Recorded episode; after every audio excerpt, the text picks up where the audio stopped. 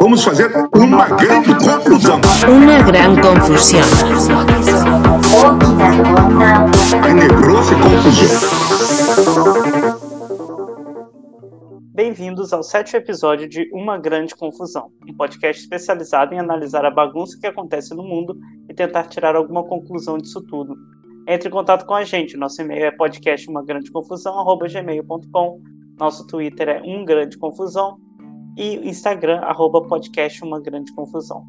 Meu nome é Antônio Sabença e junto comigo, como sempre, temos Bruno Soares, Luiz Gustavo e Thiago Lima. Como vocês estão? E aí, pessoal? Semaninha de Natal, como é que vocês estão? Tudo certo aqui. E aí, gente, tudo bem? Aproveitando o começo do recesso e o Natal e o Ano Novo. Boa tarde, pessoal. Desejo a todos um Feliz Natal, um bom Ano Novo e sem aglomeração, porque espero que a vacina esteja chegando logo. Muito bem, hoje nós vamos falar um pouco do ano de 2020, quais foram os principais acontecimentos, o que a gente achou de relevante e o que, que a gente sentiu passando por isso tudo. Já no início do ano, a gente teve o fenômeno que foi o Big Brother Brasil. Não sei se foi por causa da pandemia ou porque eles fizeram bem o, o reality esse ano, mas muita gente parou o que estava fazendo para assistir, né? Trouxe muitas questões também de racismo, de machismo. É, vocês acompanharam? Qual foi a importância dele para vocês? Quer começar, Gustavo? Não, eu só ia falar que eu não assisto Big Brother desde 2003. Entendi. É, pra mim é relevante. O Gustavo prefere provas, ler um mas todas as provas para começar a ser chatas, entendeu? Eu via pelas provas, eu gosto daquelas gincanas malucas. De resto, é chato pra caramba. Gustavo tá na vanguarda aqui do escritório. O Gustavo é muito cult, mas eu tenho certeza que eu aprendi mais com o professor Babu Alexandre Santana do que com qualquer professor da faculdade. Pensa bem aí, vou voltar no Babu. Voltou na Babu, voltou no Babu todas as vezes que ela foi no confessionário. Misericórdia. Gente, eu só lembro do Babu, que é o cara do filme do Tim Maia. De resto, é só isso. Ah, entendi. Que isso, pô? O Babu almoçando, almoçando cigarro? Nossa, muito. O, o Gustavo acorda vendo Telecine Cult. Não Não é? nem jornal. Mas enfim, Bruno, como é que foi pra você? Você gostou? Você viu? Ah, eu assisti alguns, alguns dias, sabe? É, Big Brother Brasil, pra mim, ele demora um pouquinho pra pegar. É tipo novela pra mim. Uhum. Apesar de eu não ver novela há muito tempo. Aí eu não vi desde o início, mas obviamente o Brasil parou naquele paredão da Manu Gavassi e do Felipe Prior, né? É, foi recorde de votação, vocês lembram disso? Uhum. foi, foi um negócio bem um negócio bem bizarro, né? Porque parece que o Brasil já estava dividido ali mesmo, né? É, dos defensores do, do grupo das meninas, né? Que tava com a Manu Gavassi e o grupinho ali do, do Prior, que eh, já tinha sido acusado das meninas de algumas atitudes machistas e tal. E acabou que o grupo dos meninos foi aniquilado fora Babu, né, que foi o único homem que ficou até perto da final. Foi, foi muito bizarro, vocês lembram disso? Acho que foi um bilhão, um bilhão de votos. Eu gosto, eu gosto de reality show, mas eu particularmente não, não gosto muito de Big Brother, mas isso eu acompanhei, eu gostei bastante também, principalmente da Thelma vencendo, que eu torcia pra ela. Eu tinha até eu assinei até o pay-per-view. Leia o livro. Eu, eu acompanhava mais livro. pelo, pelo Olha aí, ó, fo- fofoca do dia, inclusive, hein? Saiu alguns nomes pro próximo, pro próximo BBB. Fiuk no meio. Ai. Fiuk, Ai, que Felipe. Tito. Nego do Ai, Borel. gente, né? Nego do Borel, hein? Alô, Volta Redonda. O casal separou ontem e hoje saiu que ele vai pro Big Brother. Mas vocês que são bebezetes aí, qual é o sentido de ter gente famosa no Big Brother, gente? Pra mim tem que ser só gente O desconhecida. sentido é dar audiência, Gustavo. O sentido é dar audiência, o sentido é dar Até parece que o cara não conhece o capitalismo. É, A Fazenda funciona. Cheio de famoso. Não, mas É, é é só subcelebridade, celebridade B? É. mas no Big Brother também, né? Mas- Enfim, vamos lá, vamos, vamos em frente. Big Brother foi no início do ano, teve a pandemia no meio do, do programa, que fez todo mundo assistir mais ainda, porque a galera ficou em casa, né? Inclusive, Antônio, Hum. é, não sei se vocês lembram, mas no Big Brother sempre tem aquele negócio de. aquele jogo de adivinha, sabe? Se, se- acho que o apresentador ele vai falando, ah, vocês acham que tá acontecendo isso aqui fora? Aí eles falam sim ou não. E um deles foi a pandemia. E todos eles, ou praticamente todos eles, falaram que não acreditavam que estava acontecendo uma pandemia. É, Eu lembro disso também. mas estava, né?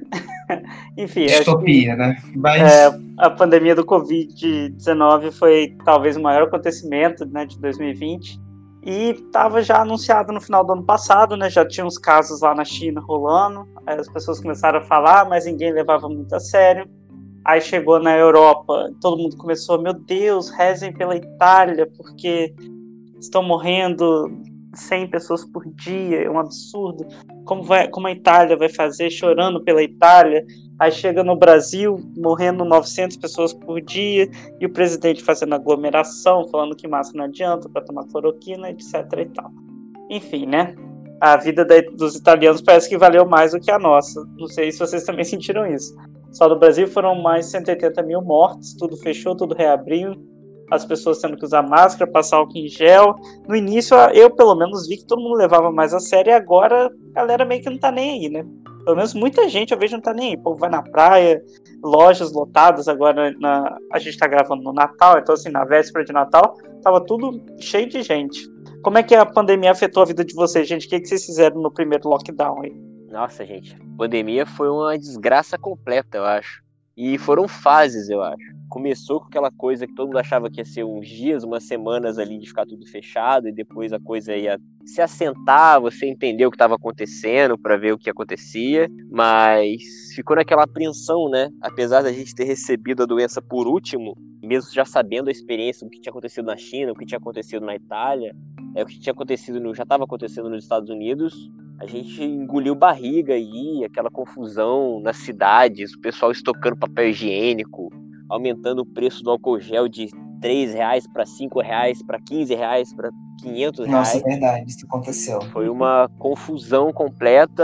É, a minha vida em particular foi toda pro espaço, assim, relacionamento, trabalho, tudo parou, tudo deu um jeito de, de se enroscar, assim, foi bem complicado.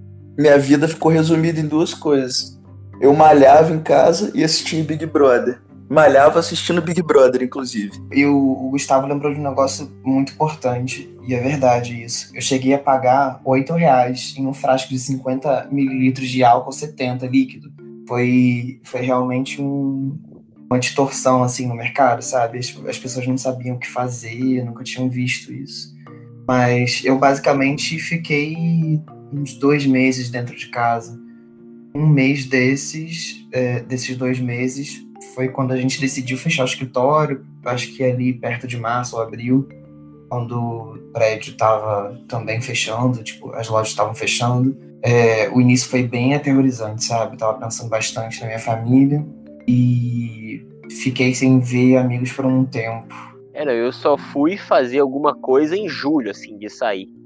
Caso contrário, eu só ficava É. em casa e ia no máximo no mercado, fazer uma compra, fazer uma farmácia da vida. Mas de resto foi só em casa, até julho. Sim. É, também comigo também. Acho que foi só lá para maio, julho, nesses meses aí que deu para fazer alguma coisa. Semana retrasada, nós fizemos um podcast sobre a vacina. Eu recomendo todo mundo ouvir, né? Um podcast falando sobre as possibilidades da vacina, se os riscos ou não, é, e ter também falar sobre um pouco desse, entre aspas, fim de pandemia. Então recomendo todo mundo ouvir. Mas, gente, a pandemia mudou bastante também a política no Brasil, né? Que que, como que foi a atuação do Bolsonaro para vocês? Eu acho mais engraçado que você vê o pessoal falando na rádio, no noticiário, que o governo era tão. Eu vou dizer a palavra mesmo, quer nem saber. É incompetente em tantos aspectos, que até as pessoas que eram minimamente sérias, e que apesar de nunca terem sido nenhuma liderança, nunca terem sido nenhuma sumidade nos assuntos que elas, que elas lidavam, acabaram virando lideranças naturais porque todo o resto era de uma incompetência tamanha que ali na, na diferença é, isso acabava aparecendo. Então, assim, é o caso do Mandetta, né? O Mandetta sempre foi um deputado é, corporativista, é, que não era um deputado muito importante, não era um Rodrigo Maia da vida, não era um Molon da vida. Foi para o governo como um cargo político, que ele é filiado ao DEM, se não me engano, e pelo simples fato dele ser médico, ter um mínimo de experiência com, com gestão pública e com medicina, ele virou uma liderança natural no governo que simplesmente ignorava a existência da pandemia. Claro que ele começou a ganhar popularidade, começou a ganhar fama, o Bolsonaro ficou com ciúme ficou naquele aquele, aquela corda bamba, né? Cai, não cai, cai, não cai. Bolsonaro fala mal, ele fala outra coisa, ele fala para ter isolamento social, Bolsonaro fala que não era para ter. No final das contas, ele acaba sendo demitido. Entra um outro médico que também não se, se não se submete ao Bolsonaro, que também cai. E aí agora a gente tem nosso sargento Pimpão aí, no... como é que é? Qual que é o sargento do, do Didi, que eu esqueci o nome? Pincel. É, Sargento Pincel, é, tô confundindo. Sargento Pincel aí, que é o nosso general da medicina, especialista em logística, que não consegue nem comprar um freezer para guardar uma vacina. Pois é. é. Eu lembro no início da pandemia, muita gente falava que ah, não pode fechar a economia, seguindo esse, esse bordão do Bolsonaro, né? Não pode prejudicar a economia, as pessoas vão morrer de fome. No final, a economia foi a mais prejudicada com o não fechamento, com esse semi-fechamento que a gente teve, né? Porque tem gente que fechou, tem gente que não fechou, mas de qualquer forma, todo mundo se prejudicou e o que pode salvar é a vacina e a gente está sem vacina. O que, que vocês acharam aí, gente? Eu concordo com você, Antônio, isso é total verdade, porque o governo federal ele estava tentando jogar assim as medidas para a sociedade para ver quais que davam certo, quais que não davam certo. É, não sei se vocês lembram, mas foi uma época em que o, o Bolsonaro ele editou uma cacetada de medida provisória e várias delas mexendo diretamente com a vida do brasileiro. Eu lembro de uma delas, eu fiquei, eu acordei estarrecido. Foi de manhã a notícia. Eu não sei se foi a 936 ou 927, acho que foi a 927, em que ele permitia que os, os empresários eles suspendessem assim, do nada, por quatro meses, os, os salários dos empregados. Simples assim, para ter caixa e continuar a, a, a saúde econômica, sei lá, para dar um pouco mais de saúde econômica para as empresas. É, e sem pensar nos trabalhadores, sabe? Foi uma pressão tão grande que isso favoreceu com que o Congresso se movesse um pouco mais sobre, sobre essas medidas provisórias e, e propusesse esse auxílio, né, essa contrapartida que veio depois, o auxílio emergencial. Lembramos que nasceu a ideia no governo de 200 reais, mas foi para 600 por conta de muita luta no Congresso. Verdade. É, eu acho que, assim, um certo tipo de proteção das empresas tem que ser necessário, mas não a, a, prejuízo do trabalhador, né? Porque é o trabalhador que vai gerar a economia depois. Empresa por empresa não movimenta nada. Se você não tiver né, um consumidor no final, não adianta se você não der poder para esse consumidor. E então eu vi também umas matérias falando de muitas pequenas empresas não estavam conseguindo crédito, não estavam não estavam tendo nenhum apoio para se manter de pé, enquanto o governo só abria as pernas para as empresas grandes, né? Quem o Paulo Guedes estava de olho. As pequenas, que são a maior parte do, dos empregadores do Brasil, que se ferraram nisso, né? Não, e é engraçado, né? Porque foi criada essa dualidade saúde e economia, sendo que é uma dualidade completamente falsa, né? Não tem economia se as pessoas não estão saudáveis. A gente morta só, em, só movimenta a indústria funerária. E ficou essa confusão é, é, todos os países que fizeram um, um, lockdown mais duro, que nem teve lockdown no Brasil, né, pra ser sincero, uhum. mas fizeram um isolamento mais duro no começo, conseguiram rastrear os casos e controlar mais ou menos a doença, conseguiram ter alguma atividade econômica sem problemas. E aqui a gente ficou nessa coisa meia bomba e o resultado foi esse. Ficou ruim para economia, ruim para saúde, ruim para todo mundo. Pois é. Até teste vencendo no Ministério da Saúde teve, porque não direcionaram, né? Um absurdo. Mas na pandemia também tiveram vários casos de corrupção, desvio de dinheiro, entre várias coisas. Né? O povo não perde uma oportunidade de roubar dinheiro público e a pandemia foi aí uma desculpa para roubarem dinheiro da saúde. Talvez o caso mais emblemático tenha sido o governador do Rio de Janeiro, o Wilson Witzel, que está sofrendo um processo de impeachment, mas está afastado. É, ele foi aí afastado né, no, no meio do ano, causa dessas causas de corrupção, apesar de ter defendido bastante o lockdown, né, fechar as coisas, parece que levou uma grana aí por fora, né? É, gente, é uma malcaratice gigante você querer roubar dinheiro da saúde no meio de uma pandemia, né? É, não, a pessoa que não, não, não liga para a gravidade do, do problema, né? A pessoa simplesmente vê isso como uma oportunidade de fazer umas contratações mais, mais céleres, menos fiscalizadas e aproveita para roubar. Aconteceu no governo do Rio, aconteceu na prefeitura da nossa cidade. aconteceu em todo lugar, né? É, teve esquema para tudo quanto é lado. Foi o... o pessoal falava que ia ter o Covidão e teve Covidão para todos os lados, até de quem falava que estava tendo Covidão. É impressionante. Com direito a episódios até um pouco engraçados, né, para o jornalismo brasileiro. Você lembrou do caso do senador que foi flagrado com dinheiro na cueca? É verdade. Com rastro de coliformes fecais. Detalhe. E o senador ainda disse que vai provar sua inocência que não fez nada errado. Tiago, você, como uma pessoa que não faz nada errado, tem costume de colocar dinheiro na cueca também? Ah, me- era melhor ter botado na cueca do que ter botado na bolsa de valores, tá? Aplicado no fundo, né? Era bem melhor. Nesse caso, em outro fundo, né? É. A pandemia trouxe, acho que, o pior do brasileiro à tona, né? Às vezes traz o melhor também, mas o brasileiro é aquilo, sempre traz o melhor e o pior junto. É, no meio também da pandemia, a gente teve as queimadas no Pantanal, que afetaram o Brasil inteiro. E eu lembro que teve fumaça das queimadas indo até o Rio de Janeiro, né? Para você ver a gravidade foi tudo. O governo fez o quê? Nada, né? É, adiou o máximo que podia para tomar qualquer atitude e levou porrada de todos os organismos internacionais, de vários países, porque não atuou, não está nem aí para o meio ambiente. Né? Isso é uma política do governo de não estar nem aí para o meio ambiente, sendo que o meio ambiente está cada vez mais importante na economia que eles tanto prezam. Né?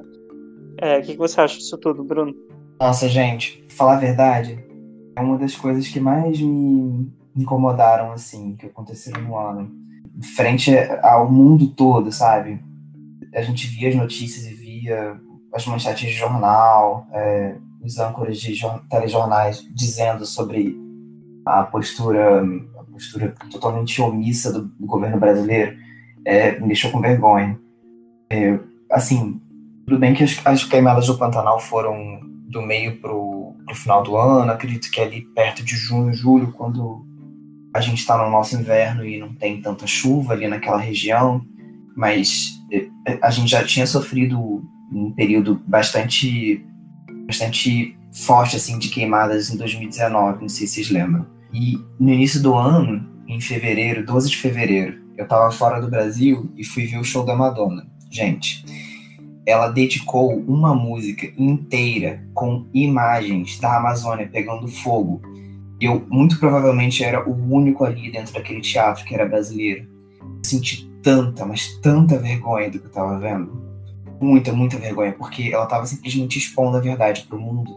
E uma coisa que, infelizmente, a gente sozinho não tem como mudar, sabe?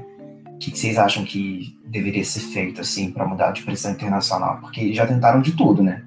Praticamente já ameaçaram é, impor sanções econômicas, acho que a França já tentou fazer isso. Eu acho que até sofrer uma sanção econômica não vai mudar em nada. A Madonna fez mais pela Amazônia do que o Bolsonaro. Pô, mas esperar o que de um. Nosso presidente acha que o Leonardo DiCaprio botou fogo na Amazônia? Ah, eu lembro disso, verdade. É, tudo ele faz para tirar a res- responsabilidade dele. Mas, gente, quem que se beneficia com essas queimadas se isso só prejudica a economia também internacional? Não, é porque é uma, uma questão de prazo, né? A, quem queima e quem, quem faz esse tipo de, de procedimento, de, digamos assim, de queimada, é quem vai plantar ou vai criar gado ou vai fazer garimpo nessas áreas e explorar ela de forma muito intensiva no curto prazo. Só que a economia toda, é, é, como é que eu posso dizer isso de uma forma bem simples? A economia tem uma visão mais de longo prazo. Então, assim, você pode aumentar a produtividade da sua fazenda, por exemplo, adotando uma técnica que é um pouco mais cara no, no, no primeiro momento, mas que vai ter uma produtividade muito maior sem que você devaste o, o ambiente. Você prefere tacar fogo porque é muito mais barato, você tem uma área maior para plantar ou, ou criar gado e sem fazer esse investimento inicial. Começa por aí. É um setor, é, eu gosto de falar que é uma ala retrógrada do agronegócio. E tem os garimpos também, que são super apoiadores do, do governo, que não conseguem fazer uma, uma mina de ouro, uma mina de qualquer coisa, numa, no meio de uma floresta fechada. Então tem que descer lenha, tacar fogo. Mas assim, eu acho complicado, porque tudo isso vira um espantalho. É sempre a ONG que taca fogo, são os indígenas que querem fazer isso. É, tem sempre um culpado, um vilão, assim, e nunca é o governo, nunca é a falta de fiscalização, nunca é uma, uma regulação que faça com que os próprios agricultores adotem uma medida de exploração mais sustentável. É sempre, é sempre ter um vilão, sempre ter um culpado, sempre ter um espantalho. É impressionante. De fato, Gustavo, o governo é super omisso e a gente tem como provar isso porque o próprio presidente da República, na agenda dele, a gente vê, é, na agenda dele, ele não faz nada que possa salvar um pouco esse quadro. Esses dias, esses dias não, toda semana ele sempre tá em Resende, fazendo formatura de cadete, sei lá. É, esses dias ele tava lá em São Paulo, fazendo um escarcel lá, sei lá, um, uma palestra pro pessoal da CEAGESP, né? Aquele centro de distribuição de alimentos, não sei, uhum. em São Paulo. E para inaugurar uma, uma obra de um relógio, gente. De um relógio. Tem preocupação nacional maior que isso? Com certeza tem.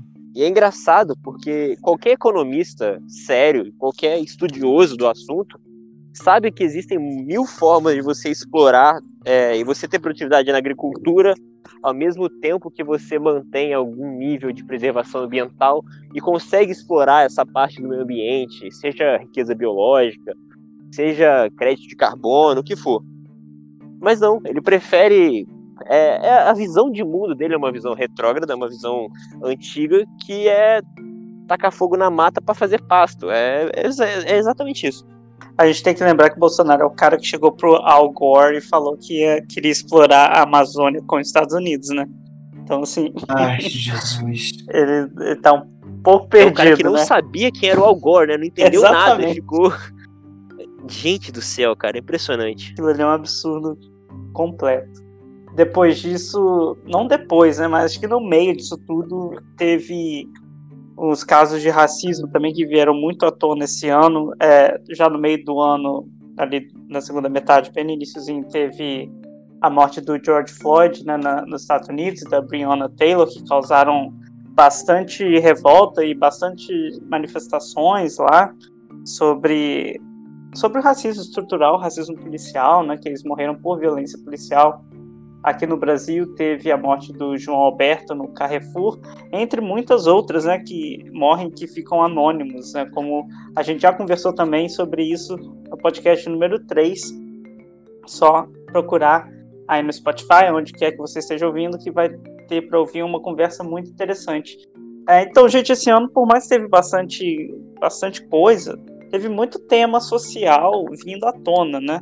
Vocês acham que mudou um pouco a forma das pessoas tratarem esse tema ou ainda vem temas sociais como coisa de comunista, entre aspas, sendo que é um tema de direitos humanos para todo mundo, né? Eu acho que depende. Esse caso mesmo que você falou do George Floyd, eu vi uma, uma renca de gente compartilhando em mensagem, colocando a imagenzinha toda preta no, no Instagram, falando de Black Lives Matter, e quando aconteceu um caso no Brasil, simplesmente ficou quieto, ou ainda reclamou que tacaram fogo no Carrefour, aquela coisa toda. É. Acho que o viralatismo também foi bastante revelado aí nesse, nesse meio tempo. É sempre assim, quando acontece lá, todo mundo se solidariza. Mas aí quando é aqui na sua frente, tá todo mundo de olhinho fechado. É, sobre o racismo ainda aconteceu nesse final de semana, até falei com vocês que eles não acompanham muito, muito futebol, o jogador Gerson do Flamengo sofreu racismo dentro de campo, inclusive. Verdade, é verdade. E também teve algumas coisas, algumas notícias também que surgiram com, assim, evidenciando mais casos de machismo no Brasil, né? Mas os mais recentes foram desse juiz aí do estado de São Paulo que fazia audiências e praticamente só evidenciou o quanto que os advogados e as partes sofrem dentro das audiências que, em tese, não eram gravadas antes da pandemia, mas poderiam ser, né? É, mas agora são é, gravadas, né? Caso, como a gente estava dizendo que os temas sociais eram muito à tona, a gente estava falando de racismo, mas o machismo foi muito evidente também. Teve essa audiência que o Bruno está falando, que o, o juiz disse que para ele lei Maria da Pena importa se a pessoa apanhou porque deu motivo, que é um completo absurdo, né? Teve aquele caso também da Mariana Ferrer, que o advogado ficou usando fotos dela sabe, de biquíni para mostrar que ela não tinha um comportamento ideal, que é ridículo. O judiciário é bem despreparado, né, para várias coisas. A gente já viu isso várias vezes. A gente como advogado a gente vê na prática. E com essas gravações de audiência a gente viu muitos casos de juiz fazendo isso, né? Não foi pouco não. Para quem segue o Migalhas, Migalhas que é um site jurídico, eles fizeram compilações no, no, durante o ano é, de vários vídeos de sessões de julgamento em tribunal com diversos, assim, diversos desembargadores, ministros cometendo abuso de autoridade. Assim, mostrou para a sociedade o que, que é realmente a luta pelo, pelo direito. Mas com certeza com notas de racismo e de, e de machismo, né, em alguns casos. É, não, acho. Eu vi uma, um vídeo ontem falando sobre isso que a questão toda da pandemia e todas as consequências que ela trouxe revelaram uma série de problemas no, na sociedade no geral, não só no Brasil, e que agora, pelo menos, eles despertam alguma revolta. As pessoas podiam até saber, ouvir falar de determinados problemas, mas agora elas têm isso e, em muitos casos, como esse do judiciário aí, que foi mostrado com o podre que ele é por dentro, é, agora tem isso registrado, né? A gente teve, acho que para o judiciário foi muito pesado o, o, clima. Teve desde aquele desembargador da praia que tentou, é, não estava usando máscara na praia uhum. e um segurança abordou ele para um guarda municipal, né? A máscara, né? É exato. E ele falou: Não, eu sou desembargador, você não manda em mim. É, acho que esse tipo de, de autoridade, esse tipo de comportamento é, foi, é, foi colocado uma luz sobre esse tipo de situação e espero, né, é, sem muitas esperanças, mas eu espero que isso ajude a alterar esse quadro, porque a gente não pode ter um ter uma sociedade que é dividida entre as autoridades, as pessoas que podem tudo, as pessoas que estão acima da lei e nós, os outros réis mortais. Teve inclusive esse ano vários casos de agressões cometidas contra entregadores de aplicativo, não sei se vocês lembram. Uhum. Mas teve um caso, um caso que me marcou bastante, acho que foi provavelmente o que mais foi veiculado na mídia. O, o entregador de aplicativo entrou no, no condomínio do em que deveria fazer a entrega, aí não achou a casa, depois achou, aí o, o dono da entrega ficou muito estressado e mesmo sendo gravado, eu não, não tinha certeza se ele, tava, se ele sabia que estava sendo gravado, porque a gravação era meio de lado e de trás mas ele é, pegou dois dedos assim de, um, de uma mão, esfregou assim no braço e disse: Ah, você tem inveja dessa cor. Isso foi muito nojento e mostra também que que é a relação entre os, os clientes, né, dos restaurantes e, e mercados e os entregadores de aplicativo que continuam desguarnecidos de acordo com a legislação brasileira né, de direitos entregadores de aplicativos são os heróis da pandemia, né? São os salvadores Nossa, da pátria. O que seria o Brasil é isso que eu ia falar. Sem, sem os entregadores? O Brasil, você, você é, consome diversos tipos de serviços, né? Mas ainda assim você quer tratar quem está te servindo como uma pessoa abaixo de você, sendo que você está precisando daquilo, né? Gente, se não fosse os entregadores esse ano, a gente já teria surtado muito mais, né? Sem dúvida nenhuma. É, vocês estavam falando do judiciário, eu lembrei de uma coisa ainda, agora super recente, para mostrar ainda essa diferença, que é o STF e o STJ querendo comprar a vacina para vacinar os servidores primeiro, né? Como se os servidores não fossem cidadãos comuns que vão entrar na fila da mesma forma que a outra, que as outras pessoas, né? Não é bem assim que funciona, mas é aquela coisa, né? Sempre querem o privilégio antes. Pois é, eu vi até que a, a notícia que a, a rainha não vai tomar a vacina, vai esperar a vez dela, mas o STF quer tomar antes, entendeu? É, já aquela coisa, o STF, é, STF, não só STF, mas juízes em si, tem uns que se acham bastante. É um negócio complicado. Bom, gente, mais pro fim do ano, a gente teve as eleições americanas, que fez a gente apreciar muito mais nossas urnas eletrônicas, porque o resultado final deles demorou mais de um mês para sair, apesar né, de ter a confirmação em, em quatro, cinco dias. Demoraram mais de um mês para certificar certinho, enquanto a gente sai, sei lá, esse ano que atrasou demorou o quê? Quatro horas para sair? Foi uma diferença bem grande, mas tivemos a vitória do Biden também, mais uma vez fazendo uma, uma propaganda para o nosso primeiro podcast sobre as eleições americanas, muito bom, podem ouvir. É, vocês acham que essa vitória do Biden pode ser um direcionamento bom para a gente no futuro? Eu tenho esperança de, de, que a vitória do Biden e agora a indicação do Baleia Rossi do MDB para a presidência da Câmara é uma indicação de que o mundo vai voltar ao normal. Não que o normal tenha sido muito bom, mas me parece que a gente vai voltar ali para o período pré-2013, eu acho, não sei. Olha, o é... normal não é muito bom, mas é melhor do que, que a gente está vivendo. Mas é melhor do que a gente está agora. Então, MDB na Câmara, democrata nos Estados Unidos, bem político tradicional, um pouquinho fisiológico, amigo de todo mundo, mas que também não duvido que vai mandar bombardear algum país do Oriente Médio. Então, assim, estamos voltando para a linha do tempo onde as coisas funcionavam daquele jeito esquisito, mas elas funcionavam. Primeiramente, queria agradecer a Lady Gaga por ter feito a campanha para o Joe Biden, né? Tenho certeza que isso, isso favoreceu muito o Joe Biden a ganhar. E, gente, foi bizarra, foram bizarras as eleições americanas, né? Porque lá o voto ele não é obrigatório, né?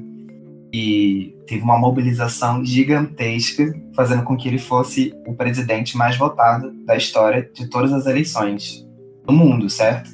Porque, bom, considerando que os outros países mais populosos que os Estados Unidos não, não têm eleições assim para presidência tão recorrentes. Então... Não, Bruno, eu acho que na Índia tem mais. É... Ah, na Índia tem? É, porque a Índia tem não sei quantos bilhões de habitantes. É, a Índia também é, não dá nem para brincar, né? Mas assim, é, da história é. dos Estados Unidos, com certeza. Com certeza. Ah, das é Américas também, com bastante certeza. Agora, do mundo, eu já eu acho que não, mas enfim. Você falou, você falou um negócio, você falou um negócio, inclusive, que foi objeto de bastante meme na internet. Negócio de é, bombardear outros países. Eu queria falar um negócio, é, dar minha opinião sobre isso. É, eu vi um meme que marcou bastante 2020, que foi bastante compartilhado. Era mais ou menos assim. O primeiro era um, um avião, um avião meio que de guerra, sabe? Dos Estados Unidos. E em cima, Trump embaixo um avião com bandeira LGBT, é, uma folhinha de maconha, é, etc. Várias coisas que, em tese, são é, ligadas à esquerda. Com certeza esse meme é brasileiro, tá, gente? E a legenda era Biden. É, como, uhum. assim, obviamente com o intuito de afetar a imagem dele, de que os Estados Unidos uhum. continuariam sendo o, o, país imperialista e, e, e que traz traz guerra, traz ódio, traz desordem para todo mundo. É, só que, assim, nessa era de pós-verdade, sabe? Em que cada um tem a sua verdade, em que você abre o seu Facebook, a sua tela, por exemplo, a minha tela no Facebook é totalmente diferente do feed de outra pessoa. É, as redes sociais são todas baseadas nas, nas opções pessoais de, dos usuários. Cada um tem a sua bolha. Eu acho que é muito importante assim, nessa, nessa era de pós-verdade, os governantes terem um pouco mais de responsabilidade com a ciência, com uma política mais transparente, coisa que o Trump e o Bolsonaro passam muito longe. E só pelo fato do, do Trump ter tido essa derrota, eu considero que foi uma vitória para a democracia é, no mundo todo. Porque ter um, um chefe na frente do Estado que começa começa a exaltar um, um, remédio que não tem comprovação científica contra uma pandemia que está matando muita gente, isso para mim já é um fato muito grave. Já dava impeachment no, no meu país, né? É, obrigado coronavírus aí por ter acabado com Donald Trump. Também no Brasil nós tivemos eleições para prefeitos e vereadores, muita gente foi reeleita, muita gente chegou perto. Só para dar um, um final para a história, a gente comentou nas eleições de vereadores aqui no segundo episódio de prefeitos, e a gente falou que Volta Redonda ainda não tinha prefeito porque um candidato foi eleito com mais de 50% dos votos, mas ele estava com a candidatura impugnada. O STF deferiu a candidatura dele, então agora nós temos um prefeito eleito, só para né, fechar o nosso ciclo sabendo se tem alguém que nos ouve que estava curioso. A gente já tem um prefeito eleito para a próxima gestão. Antônio, foi o TSF foi. ou foi o TSE? Foi o TSE, foi desculpa. Foi o TSE, sim. É, eu ah, falei errado. Okay. Pode até ser que recorra pro STF, mas muito provavelmente vai ficar assim mesmo. É, não, agora acho que é isso aí. Tá bom, vamos, vamos pra frente, porque vamos ver o que, que vai dar, né, nessas, próprias, nessas próximas, nesses próximos anos. por último, acho que o último assunto relevante do ano foi a vacina, né? Esta- os Estados Unidos começou a vacinar, o Reino Unido começou a vacinar, a União Europeia começa agora nesse domingo. Vários países aí, a Rússia, a China, a Austrália, todo mundo tá vacinando. E o Brasil tá ficando para trás, né? A A Argentina aqui do nosso lado. A Argentina do nosso lado. Argentina, Chile. Pois é, a gente tá ficando para trás. É, Quando que vocês acham que a gente vai conseguir tomar essa vacina, gente? Se depender do presidente, não vai ter. Porque ele simplesmente falou que ele teve a melhor vacina de todas, que foi ter pego o vírus. Mas acho que ele. Não, acho não, tenho certeza que ele não leu nada sobre a reinfecção, né? Como ele não lê sobre nada. Ele sabe ler, né?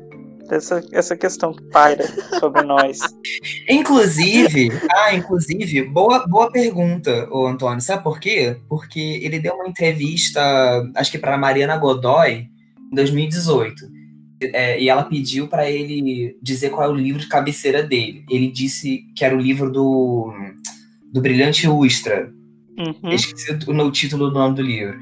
Aí, nessa live do, do Eduardo, é, do Eduardo Bolsonaro, ele falou que era o mesmo livro que ele tava lendo. Ele tava lendo o livro há dois anos.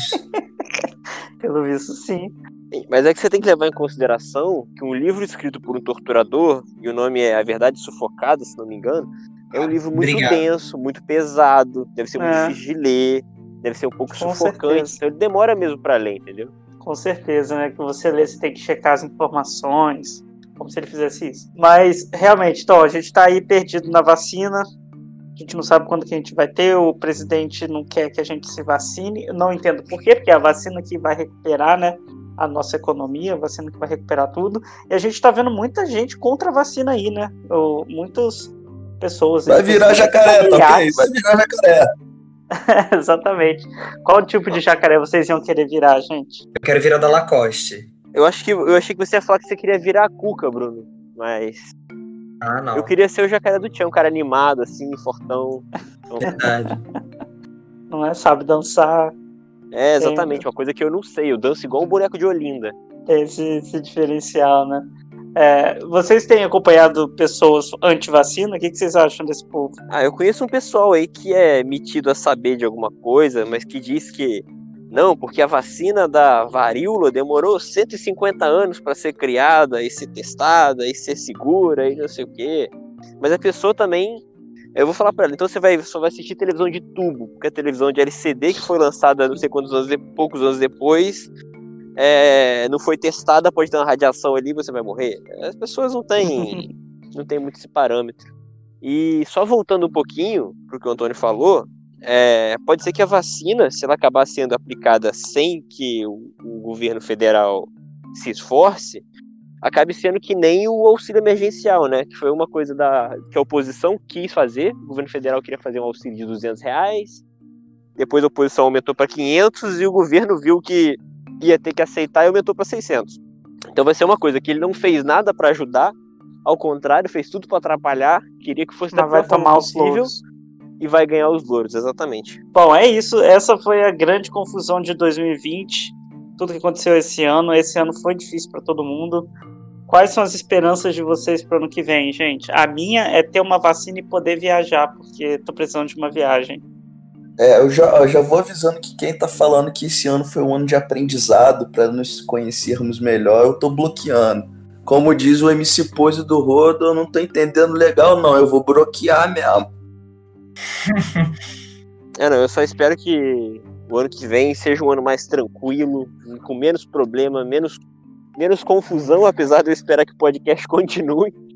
Mas eu imagino também que tô doido numa vacina, doido para que essa situação toda passe e eu possa fazer minhas coisas com alguma tranquilidade. Espero que sim, assim. Eu acho que eu odeio falar isso.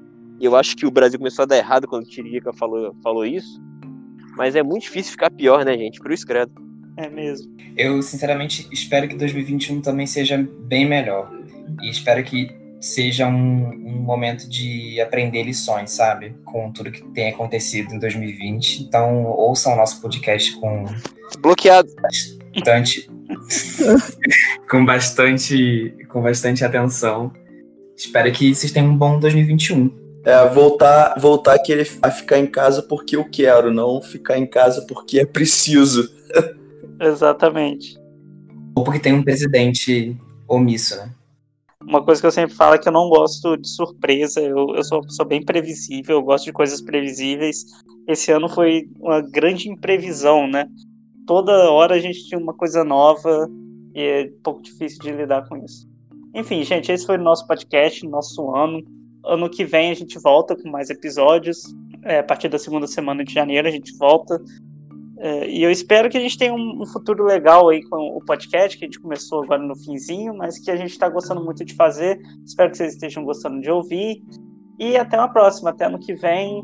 E bom final de ano, boas festas, tudo de melhor. Nos vemos em 2021. Tchau. Tchau, pessoal, até ano que vem. tchau, tchau, pessoal, até ano que vem. Não aglomerem. E, bom, então não tem como desejar boas festas, mas sim bom Natal e bom Ano Novo para todo mundo. Tchau, tchau, gente. Boas festas para vocês. Festa em casa, se a família morar junto apenas.